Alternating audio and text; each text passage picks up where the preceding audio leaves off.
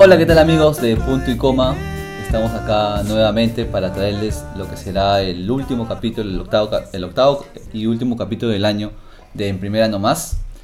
Eh, estoy nuevamente al lado de José Barrera y Jesús Horna, junto con David Sonberry en la producción. bueno, en este último capítulo vamos a tratar de resumir lo que ha sido esta temporada en el fútbol peruano, teniendo a Binacional como campeón y una serie de aspectos más que vamos a ir eh, desarrollando, ¿no? Acá, Jesús, ¿qué, ¿qué, nos puedes decir? Ya, sí, Luis, gracias. Eh, primero decir que mm, Punto y Coma ha estado presente en la cobertura de, de la Liga 1 2019. Ha sido un año en el que hemos emprendido esta aventura, esta nueva aventura periodística en el medio. Hemos estado presentes ahí con José, con Chaca. Hemos podido dar diversos este, análisis, diversas este, fotografías, imágenes, momentos impactantes de esta liga. Y se finalizó con una transmisión en vivo desde Matute, precisamente, ¿no? El último partido. Es algo en lo que vamos a crecer, pero claro, ahorita es este no detenernos y seguir, seguir en lo que va a ser el 2020. Este año ha sido un, un campeonato muy bueno, diría, ha sido muy intenso. Creo que, exacto, coincidirán conmigo que uno de los más emocionantes, apasionantes de los últimos años. También por el hecho que es bonito siempre ver a los tres grandes eh, peleando arriba, ¿no? Me parece que desde el año 2003 los tres grandes, hablamos de, de la U Alianza Cristal, no iban al, a la Copa Libertadores juntos. Bueno, ya bueno. Acá José, ¿qué, nos puedes decir?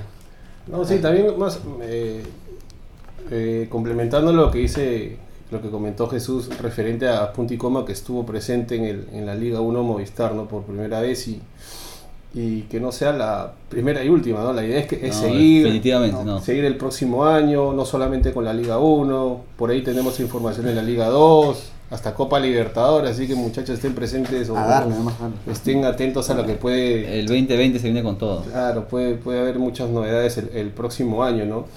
Y con respecto a Jesús, a lo que comentaste, que...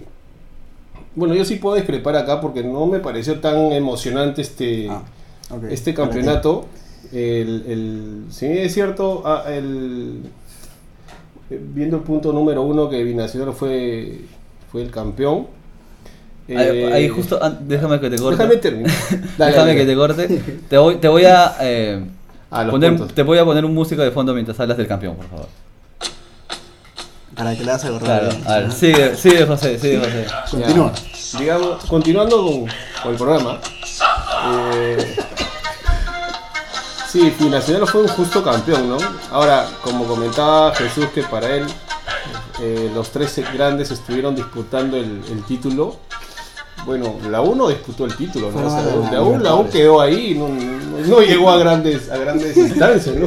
Quedó muy abajo, ¿no? y me acuerdo, y me acuerdo lo que Jan Ferrari decía, me veo a, me veo a la U jugando el clásico de definición con el clausura. Pues, bueno, e-, eso simplemente fue para quizás llamar la atención un poco, pero bueno. Pero sí hay que reconocer mucho lo que hizo Binacional este año y básicamente lo que hizo eh, el técnico Arce en el torneo de apertura, ¿no? No mucho se le, o sea, no se le menciona tanto eh, por, por, lo que logró en ese campeonato de apertura, ¿no? Más que todo está, obviamente es importante el título nacional que logró este año, pero no logró nada. Es más, el título en el torneo de clausura, si mal no recuerdo, quedó tercero cuarto o hasta quinto lugar en, el torneo, ¿no? Y, ya ha llegado a instancias finales por el puntaje acumulado, ¿no? Pero, pero si bien es cierto, el, eh, fue un buen campeonato para, para el conjunto de Juliaca, para, para para los que ese entonces estaban dirigidos por Roberto Mosquera. Pero yo le doy básicamente los puntos o, el mayor crédito a, Javier Arce. Yo lo pongo así, yo lo, digo así. Eh, Javier Arce los clasificó a la final y Mosquera los hizo campeonar. Así de simple, creo que se podría resumir lo que fue Binacional y en orden de méritos, ¿no? Sin duda lo de Arce fue muy bueno, creo que Pero terminó primero en la el, apertura. el Muy binacional de la apertura fue arrollador, ¿no? Fue probablemente la mejor versión de binacional en el año. Después entró en una en un bache, ¿no? Y ahí creo que está el mérito de Mosquera, ¿no? Tomar el equipo y hacerlo resurgir, ¿no? Y ponerlo en la final, o sea, llegar a la final porque o sea, había que mantener, ¿no? La- eh, estar ahí en, en- en- expectativa, ¿no? Eh, En los puntos, en los puestos altos de, de la tabla acumulada y luego ganar la final, ¿no? Ganar la final, ¿no? Básicamente eso. Y como dices, ¿no? Que, que para mí qué mala noticia que no siga, ¿no? Mosquera en binacional. Creo que el trabajo que había hecho había sido muy bueno, había tenido una un hecho difícil de lidiar como la tra- como fue lo, la tragedia que pasó con Vergara, pero creo que Mosquera había hecho un buen trabajo en líneas generales, pero bueno, la dirigencia decidió eh, no extender el vínculo, ¿no? Pero bueno, en resumen creo que todos estamos de acuerdo que Binacional fue un justo campeón, eh, derrotando a Alianza Lima. Y bueno, me gustaría preguntarles, ¿quién, a- para ustedes, quién fue el mejor jugador del torneo Liga 1 Movistar? Eh, justo quería comentar algo de, de Luis respecto a- al profe Mosquera. Eh, ¿Tú crees que no les haya dado las condiciones? O sea, él se ha ido porque le ha tocado un grupo bien malo, bien feo le ha tocado, Ya. y no quiere otra vez quemarse. Como le, pa- le pasó una vez con, con Wilstermann, que creo que se fue de boca. Si bien es cierto, él es un buen técnico, pero ya te acuerdas en el partido de vuelta ante River. Sí, pero Eh, a ver, habló creo que demasiado y le encajaron 8. cabe, cabe recordar que la fase de grupos con Wilstermann fue muy buena. Tuvo unos buenos partidos. Sí, clasificó. Creo que Claro. derrotó hasta Peñarol. En el Pero- Peñarol 6 a 2, estaba ¿no? en el grupo donde estaba Palmeiras y Peñarol, si mal no recuerdo. Pero ojo que, ojo que Wilstermann no, no se puede comparar a, a Binacional. ¿no? Wilstermann ya es un equipo ya muy, est- de- muy estructurado. En cambio, Binacional recién está saliendo, está tratándose de ordenar. Y Yo- yo, pienso que es eso. Yo que creo no que quiere más que nada es un conflicto con la dirigencia, porque a ver, la dirigencia en esos días hizo dos contrataciones, a Rivadeneira y a, a- al delantero de comercio Gularte. Gularte. Y bueno, en una entrevista Mosquera dijo que a él no se le había consultado nada, siendo él el, el que gerencia la parte deportiva, ¿no? Pero bueno, eh, Mosquera ya no es más DT de, del B, veremos cuál será el destino, veremos también quién será el nuevo DT. Y retomando, señores, a ver, para ustedes, ¿quién, quién fue el mejor jugador del, del torneo en el fútbol peruano? Yo quiero, a ver, yo adelanto una opinión, ¿no? Para mí fue el, eh, no saliendo de, de Juliaca, para mí el mejor jugador estuvo en el equipo de, de Binacional y, y fue el colombiano Donald Millán. Bueno, ahí podríamos, en, en ese aspecto también, bueno, creo que ahí podría haber una primera coincidencia. Yo no identifico un jugador que haya sido tan determinante para un equipo, ya sea por, más que todo por el recorrido, por la capacidad de organización, de distribuir el balón y por el gol que te da eh, Donald Millán. Gol ¿no? de asistencia. gol, asistencia, es decir, fue un todoterreno, podríamos decirlo, y muchos de, de, de los goles que metió fueron los que salvaron a Binacional de, de perder o, o a veces cuando se trajeron un empate de Lima, ¿no? De, de Lima. Yo diría que él, y más que todo por, si, hab- si hablamos del año, o sea, tenemos, tenemos muy presentes lo que ha sucedido la última parte del año, pero quien ha marcado un- rendimiento sostenido ha sido Donald Millán, el colombiano, y nuevo jale, ¿no? Eh, para la U el próximo año. Sí, no solo, no solo hace jugar, sino que es eh, trascendental en el, en el área, ¿no? O sea, asiste y anota muchos goles. A ver, eh, bueno, el, mejor jugador para mí, Millán, eh, como te digo, ¿no? ¿Qué falta le va a hacer a, a ¿Qué Binacional? falta le va a hacer? ¿Qué falta? Libertadores, ¿no? Recordar que Millán está ya pasó a la U y o Auber eh, pasa Auber a a Melgar. Melgar. O sea, ahí en medio campo de... Ahí podríamos ver a quién traerías en Chacarrillo. lugar de Millán. Ahí, eso está O bien sea, difícil. es bien ¿no? difícil porque o sea, Millán tiene 33 años y se había adaptado muy bien a con el físico que tiene jugar en la altura, ¿no? Había sacado provecho muy bien de eso, o sea, el, el tipo corría lo justo, siempre daba el pase preciso, había había se había condicionado muy muy muy bien para jugar en, en, en altura. Así es. Bueno, eh, eh, sí, pues creo que va a ser una, una grata coincidencia, aunque hayamos coincidido los tres en que Millán Sí, haya sido el considerado para nosotros, para punto y coma, el mejor jugador del campeonato, ¿no? Eh, bueno, como dicen, ya se fue a, ya firmó contrato con la U para el 2020. Vamos a ver cómo le va en el llano. Eh, es muy distinto jugar en el llano que en la altura y, y- y la verdad que Donald Millán es un gran jugador. ¿no? Ah, No, sorprende su calidad. A mí me hace recordar mucho, mucho a cómo jugaba Candelo. Sí. Eh, y, y vamos a ver, eh, espero que la U lo, lo sepa explotar muy bien, ¿no? También. Lo vuelve a tener un, un 10 colombiano desde Candelo, justamente, ¿no? Sí. Bueno, hubo un 10 colombiano, no sé si 10, pero vino un jugador con esas características que fue Pino, pero no le pasó nada, no, ¿no? Claro, no, No pasó fue nada. tan... Pero bueno, vamos a ver cómo le va. a- Tanto que no me, lo- no- tanto que no me acuerdo de... Vamos a ver cómo le va el mejor jugador de- del torneo peruano 2019 en la U, ¿no? En su nuevo equipo. Sí.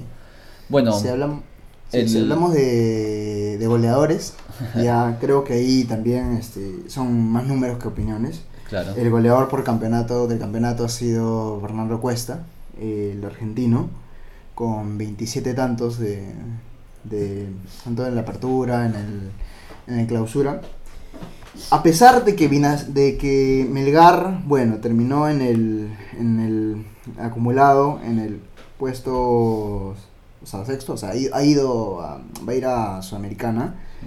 No, no es que es, es un equipo de lo mejor como en años pasados, pero mant- ha- sostiene, ¿no? Yo creo Sostiene que, Fernando Cuesta. creo que justamente eso le da mayor mérito ¿no? a Cuesta que ha podido resaltar en un equipo que este año no ha peleado el título, que este año no ha sido protagonista, y eso creo que le da un mayor mérito a hacer la cantidad de goles porque 27 goles es una muy buena cifra.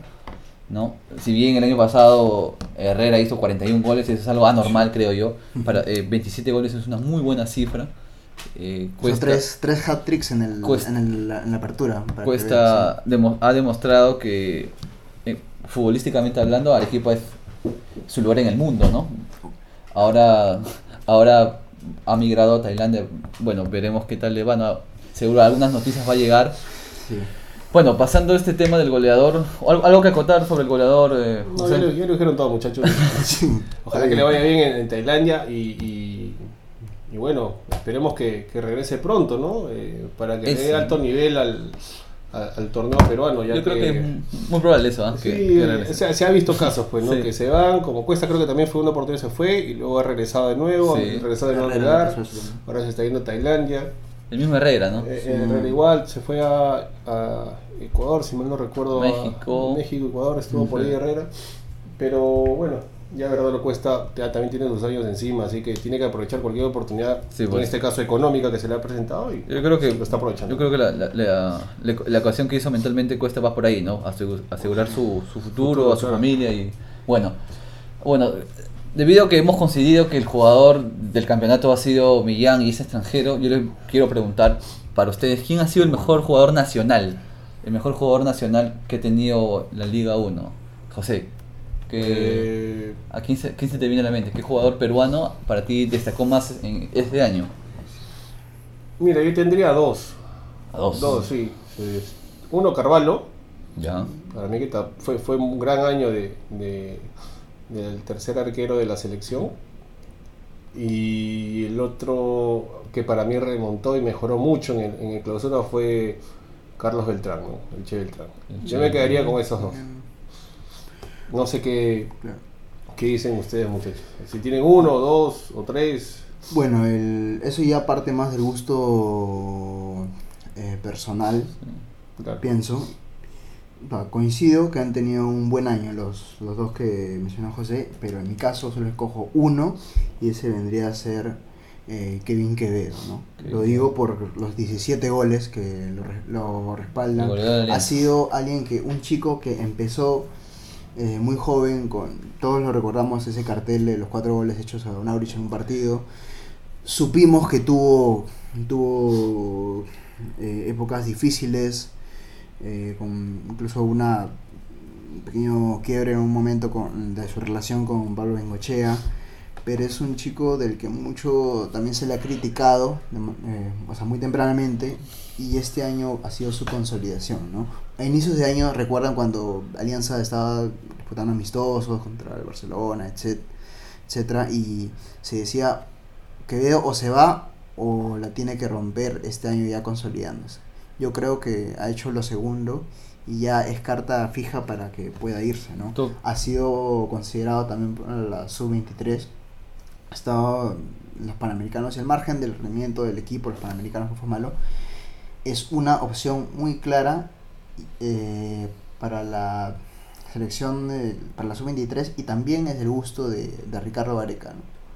bueno, yo creo que es una opción para ahí para un, futuro cercano para un futuro André Carrillo lugar este de eso tú te quedas yo con, me quedo con el goleador de Alianza yo, yo tenía pensado tuve en la mente a justamente Quevedo eh, tuve en la mente por ahí a Hover pero yo me voy a quedar en esta en esta oportunidad con un jugador que si bien no, no ha brillado tanto porque a ver su labor es otra no, no está muy cerca del arco no hace goles pero creo que su rendimiento ha sido parejo y ha sido vital para lo que ha jugado este año.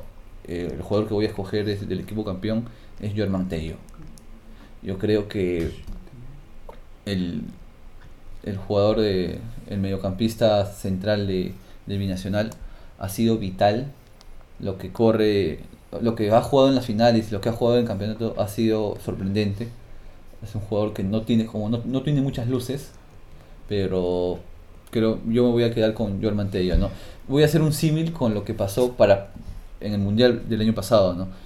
muchos por lo general tendemos a quedarnos con los jugadores delanteros, no los jugadores de ataque. Pero por ejemplo, para mí el año el, el mejor jugador del mundial fue N'Golo Kanté. ¿No? Lo traigo a colación y hago ese símil, ¿no? porque juegan en la misma posición. No estoy comparando, por si acaso, a N'Golo Kanté con Jorman Tello, ¿no? Por favor, entiendan bien. Ese va a ser el titular del Jorman Tello. Eh, También es el que más eh, identificación tiene con el mismo Binacional, porque lo ha acompañado el, más, el más antiguo del equipo. Sí, viene, de, Copa Perú, ¿no? Al igual con los centrales, que Fajardo y Fernández. por, por, ese, por esa razón yo me voy a quedar como el mejor jugador nacional a Jorman Tello, ¿por qué no, no, eh, por qué no él para su carrera aspirar a con llegar a un equipo de, la capital y por qué no selección, ¿no? Por ahí. Y también, como para cerrar ahí nuestro propio podio de los selectos de punto y coma, quería preguntarles quién creen que ha sido el jugador sorpresa de, este año. sorpresa. Yo tengo. Ya sea juvenil o. Yo tengo uno en la mente. Uno en la mente que es bien claro, que es del, del subcampeón de Alianza, Clube Aguilar. Yo creo que Clube Aguilar, la aparición de Clube Aguilar ha sido muy importante, no solo para Alianza, sino, me atrevería a decir que para el fútbol peruano. El lateral derecho de Alianza Lima, que ha sido titular en los, en los partidos más importantes del año, Bengoche le dio esa confianza. Para mí ha sido el, el, jugador joven más destacado, ¿no? Y joven, joven de verdad. El, tipo, el, el, el Julio Aguilar tiene 16 años. O sea, no es que le estamos diciendo jugador promesa, no sé, por ejemplo, a Quevedo, ¿no? que ya tiene 23 años, o no sé, pues a Polar, que también tiene esa misma edad. Creo que para mí la promesa de este año, como, decías eh, fuera de micrófono, el Golden Boy, se lo doy a, a Aguilar. ¿Qué te parece, José? Este, yo no diría promesa, pero sí. Eh, este año sí me gustó mucho el juego, es el de Cabello, el jugador de Cantolao. Eh, tiene algún recorrido del campeonato, pero, la verdad que ah, el juego en este año eh, ha, sido muy sobresaliente, ¿no? Eh, por eso algunos equipos ya lo tienen en la mira, los equipos grandes, ¿no? Creo que se estableció que la U lo iba, iba a fichar, pero sí me gustó el desenvolvimiento de, de, de, Carlos, de Carlos Cabello y vamos a ver, ojalá que, que no solamente se, se quede en su 2019, en el 2020, la sepa, sepa explotar muy bien las condiciones que, tiene. ¿no? Yo me quedaría con él. En tu caso, Jesús. Sí, yo iba a decir eh, también eh, Cleveland Aguilar, a pesar de sus siete partidos, eh, simplemente añadir a lo que mencionaste el hecho de que tiene es un jugador con un, o sea, un biotipo que parece mayor, Algo Es así verdad. como lo que pasa con, con, con Yuriel Celi.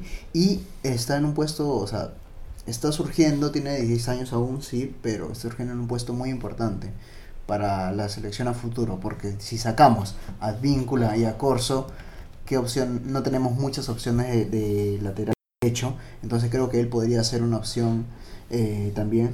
Pero para también irme a otro, irme a otro, coger otra, no repetir a, a Kluivert, podría, yo escojo a Gianfranco Chávez. Ah, eh, Gianfranco Chávez. Sporting central, empezó central. como, claro, empezó como lateral derecho en realidad, ¿no? Pero ya fue encontrando desde, desde inicios de año con Vivas, con ahora con el director técnico más este afianzamiento en lo que es este eh, su labor de central, juego aéreo, despeje. Y es un. Ha tenido. Ha empezado, creo que como cualquier chico soñaría, ¿no? Ha empezado, ha tenido su debut en, en Liga y también ha tenido experiencia en Copa Libertadores. Sí. Ha sido considerado a la sub-23, es fijo para ir a la sub-23 con ahora en el preolímpico. Olímpico de Colombia. Ahí tenemos un muy, tiene apenas 21 años, 21. es muy, muy buen eh, proyecto para, para Sporting Cristal. cabe señalar que él formó parte del sudamericano, de la selección que jugó el sudamericano de Chile, ¿no? Este año, el sub-20. También, claro, y sí. Buena también persona. recordar Bueno. que Club Aguilar fue parte de la sub-17 que jugó el sudamericano que se jugó en el país, en el que nos quedamos por muy poco, ¿no?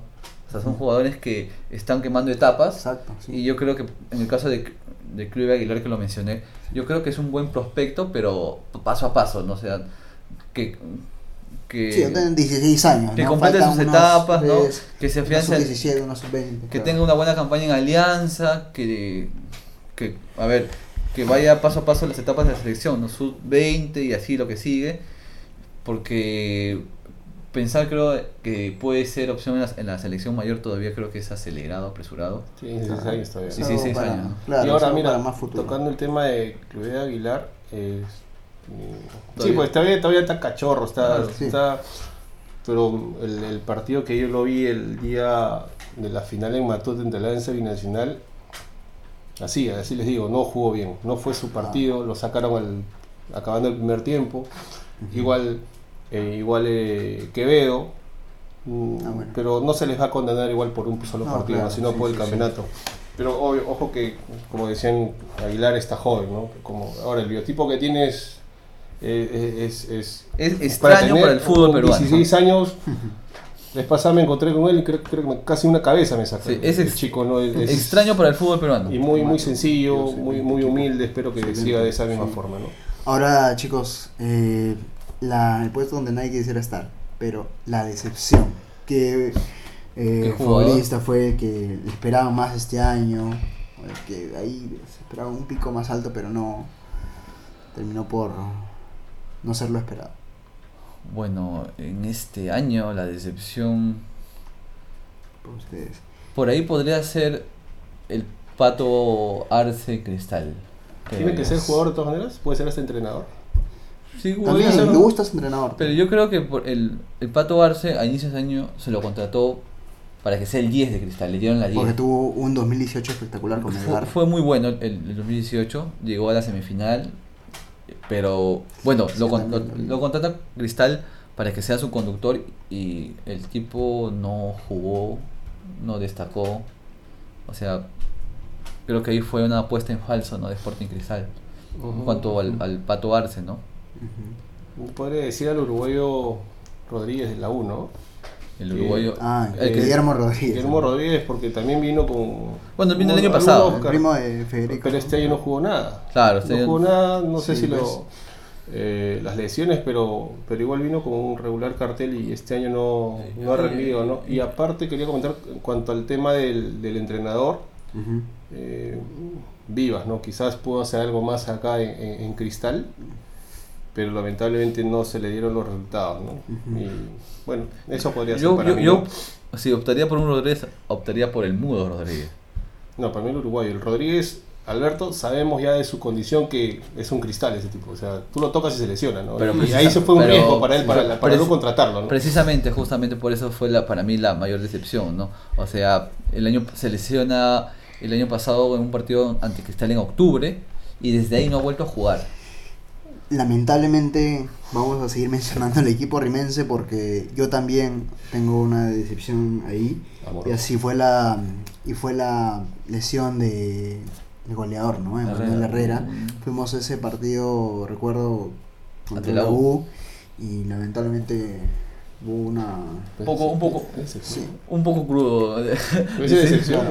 Creo que es más un infortunio No, para él. claro. Fortunio, claro, pues, pero digamos que se perdió un, un jugador que le- también como pudo haberle servido bastante a, a, a Cristal, Definitivamente. pero o sea, yo para mí es decepción por lo que significó el año, el año anterior, ¿no? Bueno, Por lo que fue, o sea, Y- es algo que fue una gran pérdida para el equipo rimense y no surgimiento de otros, sí, eh, eh, Pal- eh, Palacios, el uruguayo, por ahí Ol- Olivares, pero no, no, no ni siquiera creo que le, le pisaron los, los Creo que, bueno, el hincha de Sporting Cristal se va a quedar eh, con la imagen, en la retina del hincha de Sporting Cristal se va a quedar la imagen de Herrera perdiendo la pelota, o no luchando la pelota en la semifinal ante Alianza Matute, ¿no? Sí, Eh, en el- al minuto final, ¿no? hicieron entrar los minutos finales y la verdad que... Pero yo creo que eso es más, eso es más eh, responsabilidad del técnico, pero bueno, sí, ya ahí está, quedamos sí. ahí, ¿no? Bueno, llegamos al, al global, a señalar el 11 ideal. Ah, ya. A- a- ¿Habrán hecho la tarea? ¿Habrán armado su 11 ideal? Ya tengo el mío, no sé, Sí. Luis, Jesús, ¿quién empieza? A ver, Ya, Jesús, eh, a ver, Perfecto. cuéntanos. Ya, ese es mi 11, ¿saben? No se metan con... No, no se metan con, no, no se metan con mi 11. no se Igual, con- igual... Podemos discrepar, ¿no? Claro. Podemos coincidir también. Claro, también. Quién sabe. No, bueno, en el arco yo tengo a José Carvalho. Ya. Ya, ya saben el por qué. Eh, mi dos central, para, para empezar, eh, cuatro, mi alineación va a ser un 4-2-3-1. Cuatro. Mis dos, ah, dos centrales. Gianfranco Chávez, Ya. Hansel Riojas.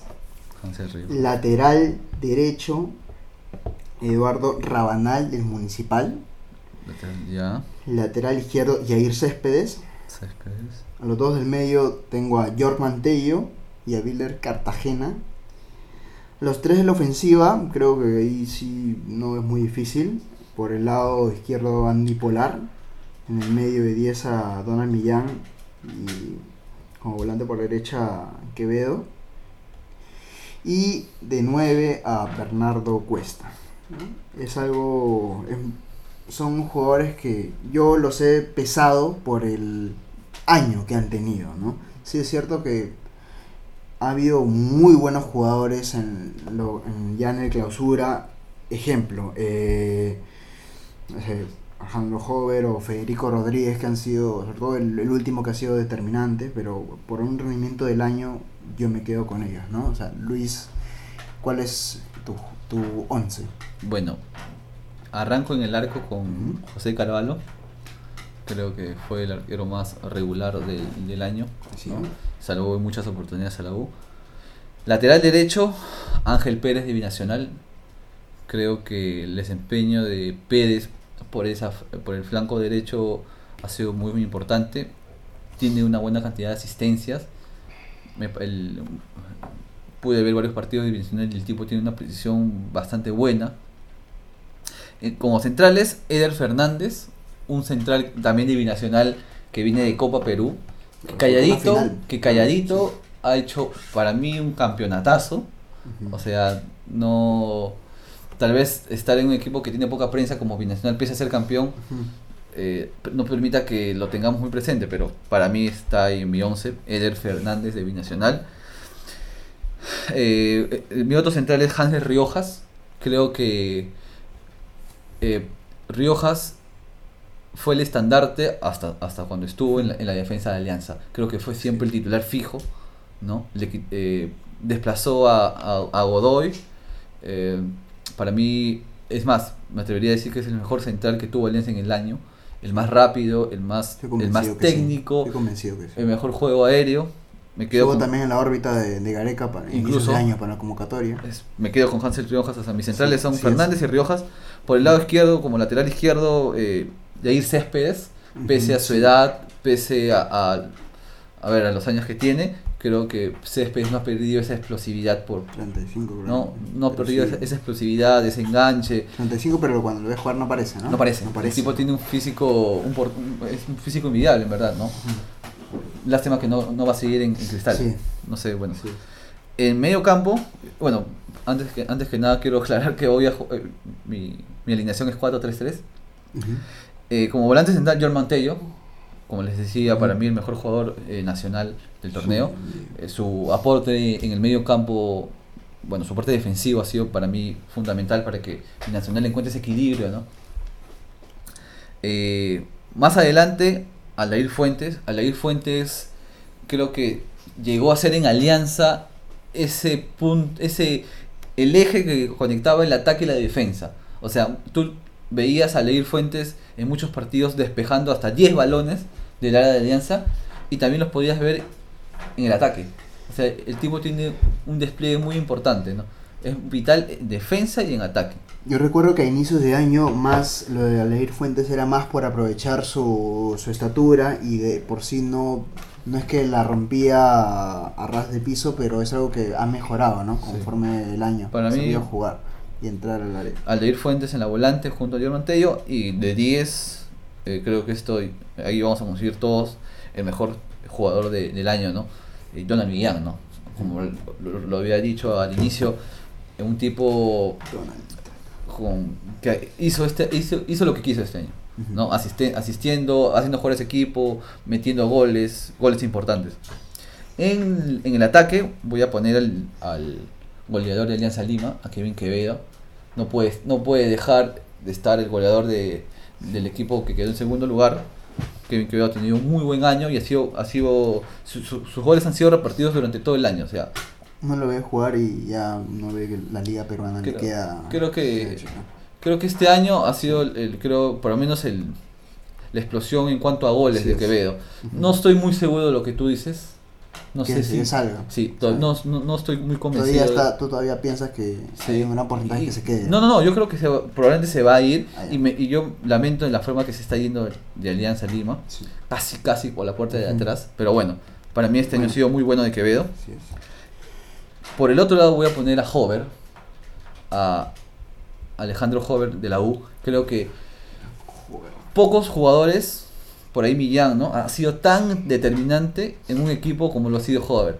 Ujú. Si vemos, yo estoy seguro que si vemos la total, la cantidad total de goles de la U, Hover está, es part- participa por lo menos en un 85%, ya sea marcando o anotando o interviniendo en la jugada. Por eso me quedo con Hover y de delantero punta Bernardo Cuestas, ¿no? el goleador del campeonato, nada más que decir. José, es. para José. ti. Sí, creo que los tres vamos a coincidir en el arco. José Carvalho. El auto tuvo un año muy bueno. Lástima que no se. eh, no se coronó con, Sí, con- lástima, con- lástima. con- con llegar al título para la 1. también Carlos Cabello de Cantolao como marcador derecho. Hansel Riojas, y- Hansel Riojas y Carlos Beltrán para mí se complementaron muy bien hasta, hasta antes de la final. Bueno, ¿no? Marcador izquierdo de Céspedes, de Sporting Cristal y creo que hemos coincidido los tres. No sé Sí. Si Jesús, si mal no recuerdo. Césped, que- sí, sí. sí, sí. En la. En volante yo tengo a Aldair Fuentes, Alianza Lima, Donald Millán de Binacional, que los tres también estamos coincidiendo. Yo también yo pondría a Kevin Quevedo y Andy Polar, también en la volante, porque veo que Kevin Quevedo para mí tiene mucho más llegada viniendo de atrás. Y adelante pondría a Alejandro Hover, que tuvo un, buen año en la U, y bueno, el goleador Fernando Cuesta, que Tú juegas 4-4-2. 4-2. 4-4-2. ¿no? Ujú. Andy Polar lo vi el día la final y no solamente en partidos pasados, también que yo veo que él, Andy Polar viene muy bien de atrás. Toma la, la banda izquierda, la única se chance que complementa, tuvo, la única chance que tuvo en el partido, se la- un se complementa muy bien con Andy Millán, Antonio Millán y yo lo pondría los dos en la volante, ¿no? Kevin Quevedo y Andy Polar. Y adelante, como les repito, Andy Hover, Alejandro Hover con Bernardo Cuesta puede ser goleador. Y de DT, Javier Arce. Justamente a ese punto quería llegar, quería llegar a para ustedes quién ha sido el mejor DT del año. Creo que tú ya adelantaste esa opinión, José. Y bueno, ahí vamos a conseguir, eh, voy a conseguir contigo, José. Para mí el mejor, el mejor DT de la temporada fue Javier Arce, ¿no? El técnico peruano hizo, para mí, logró la mejor versión de- del campeón en el año. No, hubo, no hubo mejor binacional que el binacional de la apertura.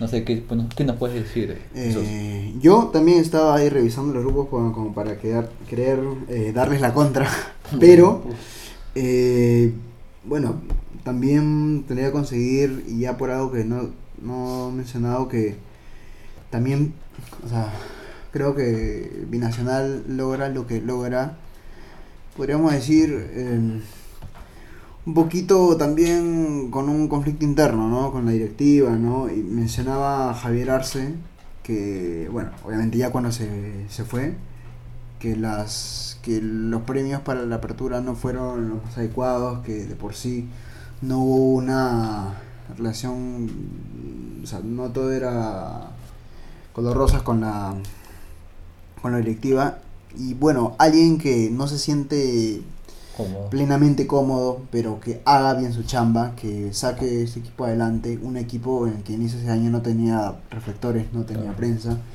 y que ponga la, la piedra principal para ser eh, campeón nacional, también me quedo con Javier Arce, ¿no? Es una pena incluso que no pueda, que no, no creo, pues que, que vuelva para elegir Libertadores, ¿no? Pero me quedo como él, como el mejor DT. Bueno, y bueno, con lo que acabas de decir, creo que eh, la decepción general del año ha sido, pese al campeonato, la dirigencia de Binacional. ¿no? Creo que llego a esa conclusión que saques al, al entrenador que te sacó campeón también de buena manera en apertura y saques al, que se hizo campeón nacional, ahí anda algo mal, ¿no? Ojalá que por a ver, por el bienestar de por la satisfacción del pueblo de Juliaca y por el equipo, ¿no? Por los jugadores que, que se van a quedar en Binacional, esto cambie, ¿no? Pero bueno, esto es ya la de nunca acabar con los dirigentes del fútbol peruano. Bueno, pasando ya este resumen extenso de lo que ha sido el... Hablemos un poco de lo que se viene para el próximo año. Para, lo- para el, la Liga Movistar 2020, ¿no? Para el campeón binacional, eh, bueno, los jales, mejor dicho, los que abandonan el barco van a ser este, el equipo van a ser Sonauber, Almergar y Donald Millán a la, a la U, ¿no? Los que vienen son este Rivadeneira. Steven Rivadeneira, para mí el segundo mejor arquero Sí, del año, Justamente. y eh, Sebastián Gularte, que ha sido el goleador en Unión Comercio, entonces me parecen dos jales de peso en, en el equipo, ¿no? Sí. En cuanto a la U, ¿no? En cuanto a la U, que creo que es de, de los equipos que más se está hablando de, de, de- Jales, ya se aseguraron con Iván Sandillán, ya se aseguró, y después están, se aseguró en Donald Millán, y después están en Veremos, ¿no?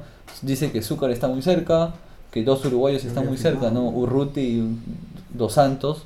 Veremos, ¿no? Cómo, cómo se refuerza la U. En cuanto a Alianza, todavía no se oficializa ningún jale. Ya se han, más bien se han oficializado al- algunos que se van, como eh, Federico Rodríguez y como. Felipe, Felipe. Felipe, Fe- Rodríguez. Felipe. Mucho se va a Israel. ¿no? No, Federico también. No, Federico tiene contrato. Sí, contrato. Sí, sí, sí, Bueno, Felipe y el gato Cuba, ¿no? Godoy también ¿no? Godoy y Tommy Costa también se van. eh, Bueno, Tom-. Tomás Costa no jugó- muy parecido lo- con el uruguayo de, de la U, ¿no? Los Que que no suenan fuertes sí serían este Alexi Gómez y Yosemir Bayón. ¿Qué opina José de Sí, Y bueno, incluso, ¿no? Extraoficialmente dicen que ya está Muy bueno. Yosemir Bayón, pero Sí. la, la dirigencia aún no se ha manifestado. ¿no? Claro. No olvidemos también que Sport Huancayo oficializó la contratación de Wilmar Valencia Ajá. y ya también ha contratado al goleador de la segunda división, Huacha. Eh, Sí. Solamente contratación y será muy buen aporte. ¿no? No olvidemos también a, a César Vallejo, que la Vallejo también ha contratado a muy Vázquez, Paso, buenas contrataciones. Vázquez, A Ramos. eh, Cristian Muy Ramos, que bueno, muy prefirió, prefirió irse a, a Vallejo que a quedarse, la, que quedarse en la U. Figuera. Que regresa. Al fútbol Después- peruano. Que regresa después de una, una temporada al fútbol peruano. Bueno, ya lo mencionaste Rodrigo Cuba que se va al Boys. Se vocea también Wilel Cartagena que se va al norte. Eso está en especulaciones aún. Eh, Cienciano ha- está tratando de también cambiar su plantilla, ¿no? El chico Romagnoli, el argentino, también se queda, le han renovado el contrato. Se queda también el, el Grioni. Grioni también se, está- se queda, bueno, era, era justo extender el contrato, el vínculo laboral con él. sería, sería inhumano que no le han renovado. Lo, se, se dice mucho, también se rumorea que Lobatón eh, sería también al Vallejo, ¿no? Es muy amigo. de Lobatón, ¿no? Yo escuché. He escuchado, eh, hemos De, escuchado eso, de ¿no? Cienciano, solo para acabar con el equipo, también el mexicano con Togianis, el central, se acordarán. Ex, ex, Eh, Melgar, ex Real Garcilaso, ¿no? Luis Trujillo, Guau. sí, el Jotita. Ah, Eh, Perleche y Benjamín Ubierna, ¿no? Eh, que también regresa a Melgar es el, el uruguayo Míguez. Ya, la de una, de una Cotorra, temporada regular en el Garcilaso, ¿no? Sí. También regresa Sí. a Melgar. Eh, de ahí no sé qué otra información tienen muchachos. Que, que lo de Garcilaso lo mencionas, por, o sea, bien porque es un equipo clasificado a la Copa Sudamericana. Y bueno, el equipo como tal no ha tenido muchos reflectores este año, pero ha perdido a un muy buen delantero, este Cristian Sousa, el uruguayo. Y va a ser una gran baja para el, torne- para el 2020 y para la Sudamericana, ¿verdad? Ahora, Carlos Stein también le ratificó la confianza a Juan Carlos Basalar, ¿no? Sí. Juan Carlos Basalar el año pasado subió, con, ¿no? subió, con, ¿no? subió con Piratas y de la nada le dijeron hasta aquí nomás, ¿no? Sí. Ahora, ahora le han renovado la confianza y, y, bueno, ojalá que le vaya muy bien ahora en, en la primera división, ¿no? Claro, no recordar que los, a ver, los nuevos inquilinos del fútbol peruano son Carlos Stein, Atlético Grau, eh, el Deportivo Yacuabamba Lambayeque. y el otro De equipo de la Libertad, de Stein de, de Lambayeque. Ah, ok. Sí. y, fal- y faltaba uno. Cienciano, y Atlético Grau. y Cienciano, me- Cienciano, más importante. el, el primero de- el primero que se clasificó de todos. Escuché Así que es. también el pana Tejada iba a Carlos Stein. No sé si me podrían confirmar eso. Yo, yo vi esa noticia.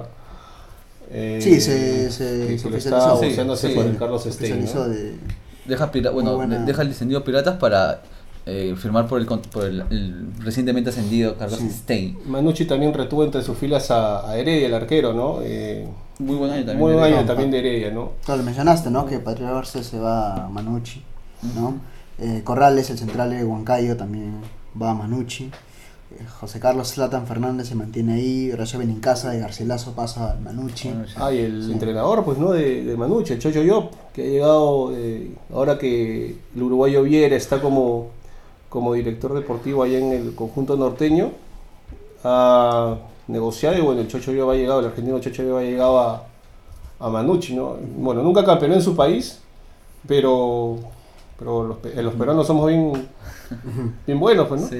Le estamos dando, ojalá, ojalá que haga algo acá, Es- eh, por el bien del, del pueblo por el, sueño, por el sueño peruano. Otro equipo muy muy querido es el, el Sport Boys, ¿no? Que se salvó, se ha tenido un año que lo ha sufrido bastante, un año sufrido que jugado diría.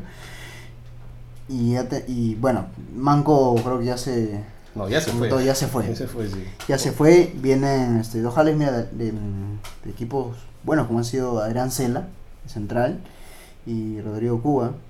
También eh, Joao Ortiz, quien estuvo en, Real Garcilaso. Y un argentino también vi, vi, este, ex Claudio Villagra. Ya. Villagra, Villagra. Villagra. Sí, para que, bueno, para que levante el equipo. Es bueno. Re- renovó Penco también, que había sido el goleador de Boys. Sí, fue muy, muy, muy trascendental la última Otra, otra, otra incógnita creo que nos va a tener, eh, creo, en vilo hasta que lo, lo oficialicen es cuál va a ser el formato para este año para, para la Liga 1 Movistar, ¿no? Porque tengamos en cuenta que este año va a haber 20 equipos.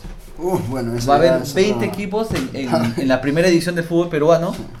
Y veamos con qué sorpresa, qué sorpresa nos traerá este año, pues, ¿no? Cómo se definirán, la- a ver, la- las bases, ¿no? de- del Mm. campeonato, ¿no? Qué, nueva, qué nuevo formato nos- ¿no? ¿Cuántos Claro, todo eso. Porque este Es año, algo- este año creo que pese a, bueno, personalmente a, a las discrepancias que yo tengo con el formato del campeonato, que por, por a ver, por muchas veces me, me llega a parecer injusto, ¿no? Eh, creo que no pierde emoción, o sea, este formato le, le agrega emoción, ¿no? Al, al torneo. Pero ve, ve- veremos cómo, cómo se diseña este año, ¿no? Hablando de, de, hablando de emoción, ¿tú, tú creo que también sí coincidías que era el campeonato más emocionante de los últimos años, ¿no? Sí. Creo que José no coincidió, ¿no? No, No, No, para ti, José, de lo que recuerdas, ¿cuál fue el tor- la primera división, ya sea por formato, ya sea por emoción, eh, la primera división que mejor viste? No sé, estamos hablando de que- 80 y qué. Crónicas de balón. Yo me acuerdo José el, campeonato que ganó la U al Cristal con definición por penales. 98. eh, con gol de Sidio, el final. Claro, el Eso- 98. ese, ese para mí fue muy emocionante, si dijéramos eh, con, Un con ranking de partidos emocionantes, ¿no? Y, y bueno, la final que tuvo Alianza con Cristal también por definición por penales, si hablamos de finales, ¿no? 2004, Lo que pasa es que como campeonatos Claro. eh, no, Con estuvieron los tres grandes, ahora este año estuvo binacional. Ahora, volviendo al formato, la verdad que el formato, ojalá que para mí me gustaría que campeón, torneo de apertura y clausura y los dos se enfrenten en final.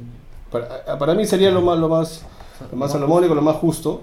Olvidemos, para mí, yo no, no me gusta el Las tema de semifinales. acumulados, semifinales, no, no, o sea, Mm. no, yo no, no soy partidario de ese, de ese tipo de formatos, ¿no? Quizás ustedes no coincidan conmigo, pero, pero para mí lo simple. Yo recuerdo, eh, antes de este formato, se utilizó también el formato de las liguillas. No sé si se, si acuerdan. Sí, sí me acuerdo de eso. Sí, Y, también. eh, en el 2009 hubo un. Creo que también fue un torneo muy interesante y muy, muy bueno porque llegaron a la final justamente Alianza y la U. Uh, Pero lo de las liguillas también tenía esta cota de injusticia, por así decirlo, que a veces en algunos en, en la liguilla, por ejemplo, quedaban muchos equipos de altura y en el otro no. O sea, también es. quedaba con esa cosa El de... acumulado también no era siempre. Claro, y el acumulado nunca... Es algo que para. O sea, yo justamente como hablábamos el, el capítulo pasado con David, creo que lo que se debería hacer es un todo contra todos y el que tiene más puntos es el campeón. Y ahí moría, ahí que mora la flor, pero Ah, justamente el- A la fácil. eh, la cuestión de la televisión.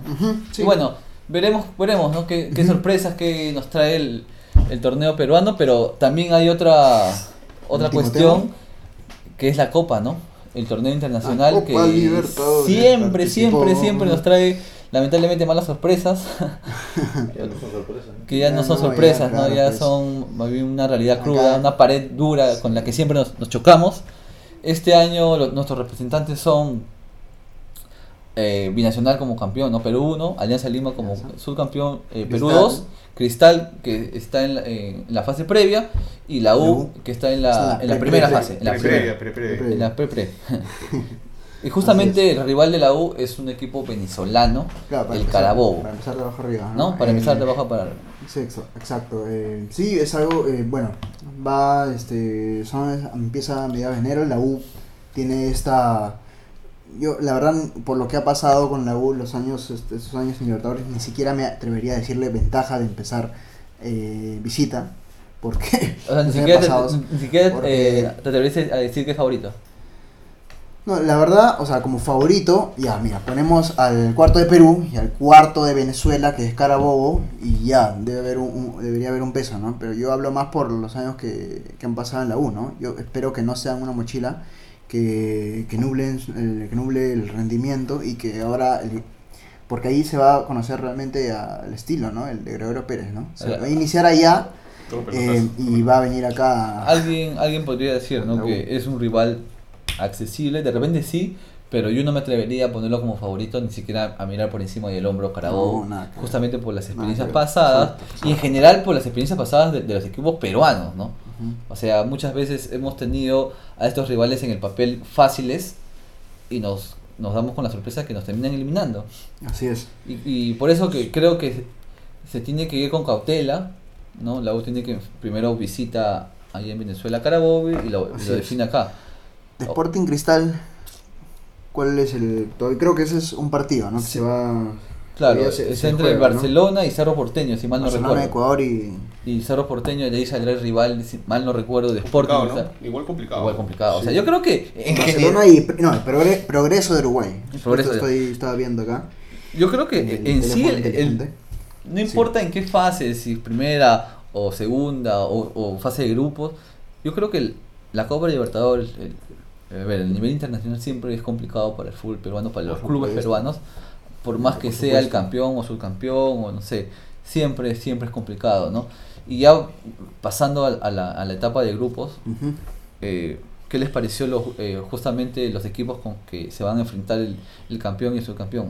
Bueno, para empezar en el grupo D eh, se encuentra el campeón peruano que Duro. va a compartir con Duro. River Plate de Argentina el Sao Paulo, Brasil, y la Liga Deportiva Universitaria de Quito. Los Creo que- tres campeones de Copa Creo que en el Libertadores. sorteo los tres se abrazaron, ¿no? O sea, porque le tocó Sí, a Nacional sí. como cuarto equipo, como... Sí, Ah, ellos como que complicada, pens- ¿no? pensaban que ya tienen este, Bien ya están, tenemos nueve puntos ya. Sí, bien complicada la tiene. Ahora bien, ahora y, y bien. sin 10, o sea. Ahora bien, creo que va a depender mucho de cómo rearma su plantel binacional, qué técnico, técnico. contrata. Y creo que la dirigencia acá tiene que empezar a jugar ya la Copa Libertadores con la luz en el estadio. Sí, sí. Binacional tiene que luchar porque juegue de local en Juliaca. Yo creo que no es menor la ventaja que tiene con, eh, con el hecho de jugar en Juliaca.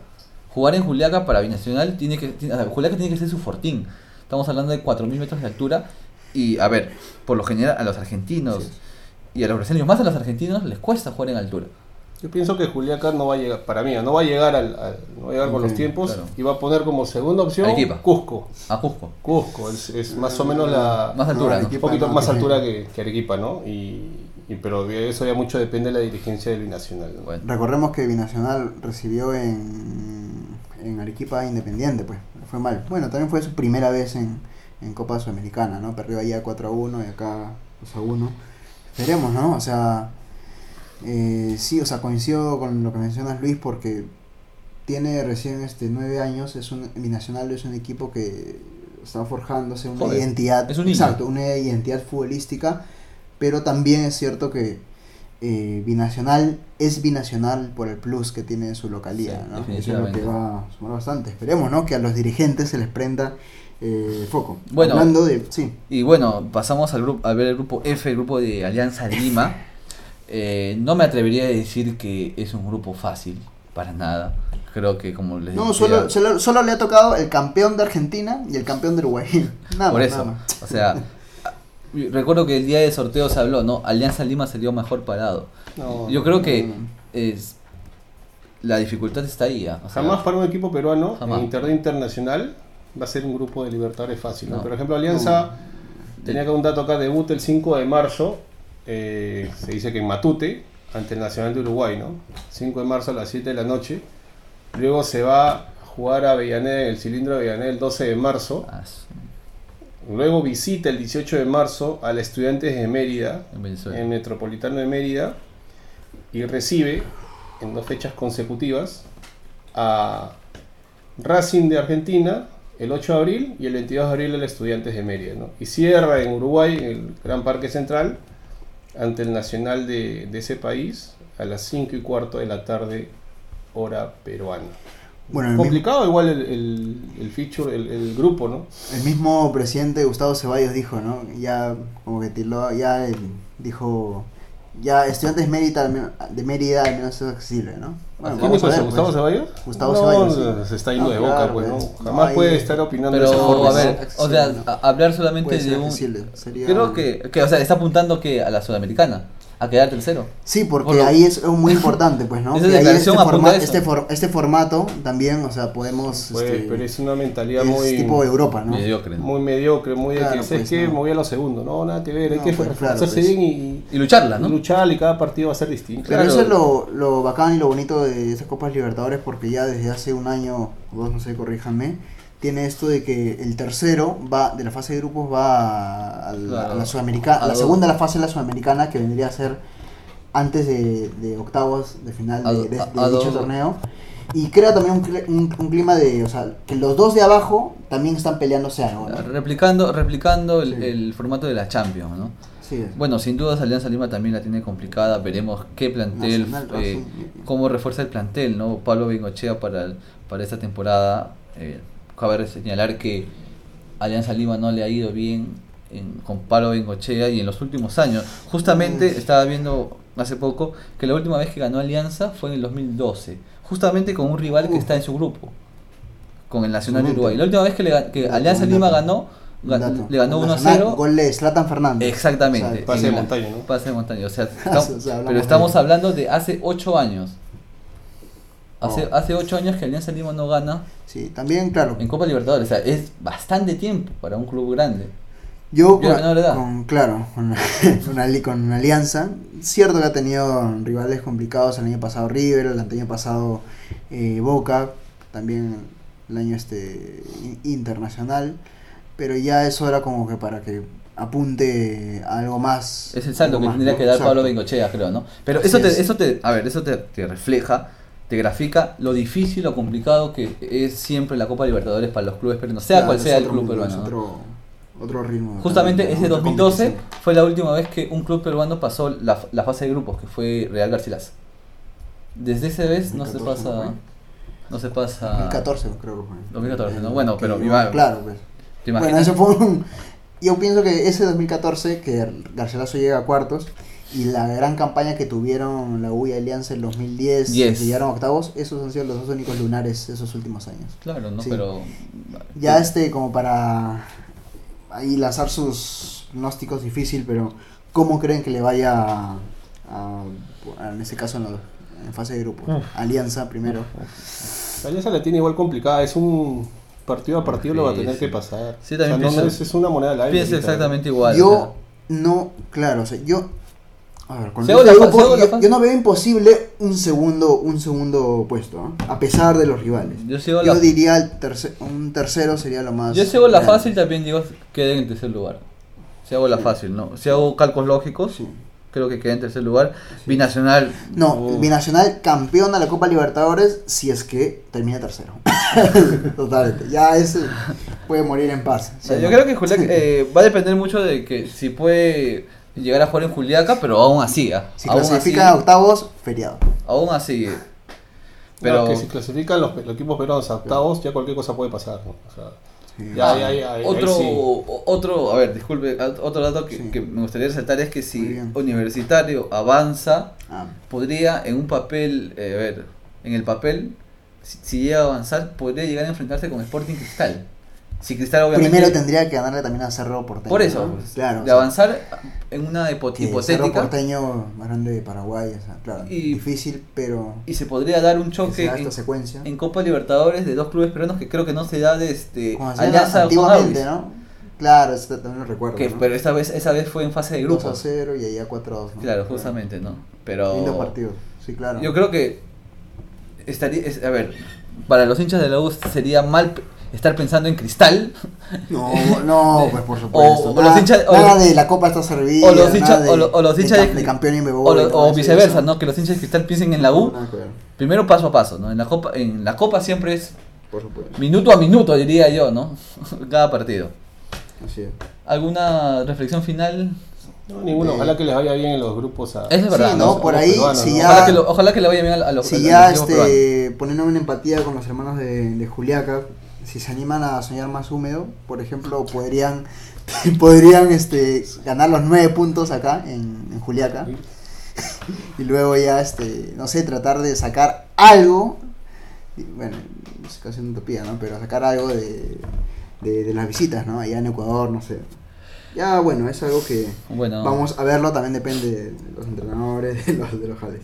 bueno, y así Bueno, este... estamos llegando al, al final eh, de esta aventura que empezó ¿no? este año en primera nomás, así. el último podcast del año. Éramos tres, ¿no?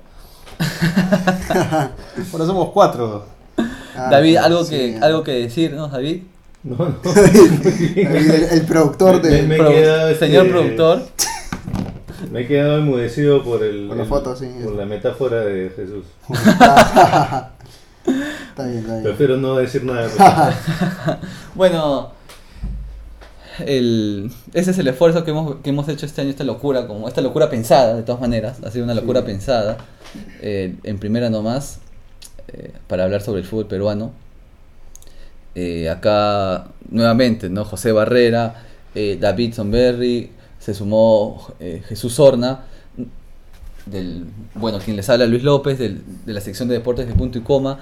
No quería también eh, dejar de mencionar a nuestros demás compañeros que desde su, desde su lugar también aportan su granito de arena para que la sección siga ahí, ¿no? Sí, me dicen que están ahí sentados esperando. esperando. No, Pero no me no los quiero, no los quiero dejar de mencionar, ¿no? A, Natal, a Natalie Barbier, a Alexander Chacaliaza, a Renato Grau, a Simón Carpio. Creo que desde su lugar también han, han- han- ha sido importante que cada uno, cada uno de ellos, ¿no? Cada uno de ellos. Y mandarles saludos. también desearles a, a, a que nos escuchan, a, a, a ustedes amigos también una feliz Navidad, Feliz que pasen una feliz 2020. Navidad con su familia y un feliz año nuevo, que este año sea mucho mejor que, que, el, que el que se va. Eh, y nada, ¿no? Eso. Ah, y que no se olviden de seguir ese punto y coma en, en Facebook y en Instagram. ¿no? Ah, y bueno, también nos olviden muchachos que si tienen algún, algún anuncio, publici- algún anuncio publicitario, algún producto que deseen que los ofrezcamos en la página, por favor se comunica con nosotros al, al inbox del Messenger y nada, gustosamente los vamos a atender, ¿no? Ahí, ahí coordinamos cómo es la cómo es, cómo es todo este, este tema. ¡Llame ya!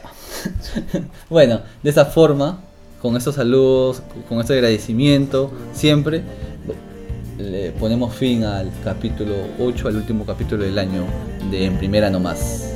Y nos veremos el próximo año, ¿no? Hasta el próximo año. Gracias. Chao, chao.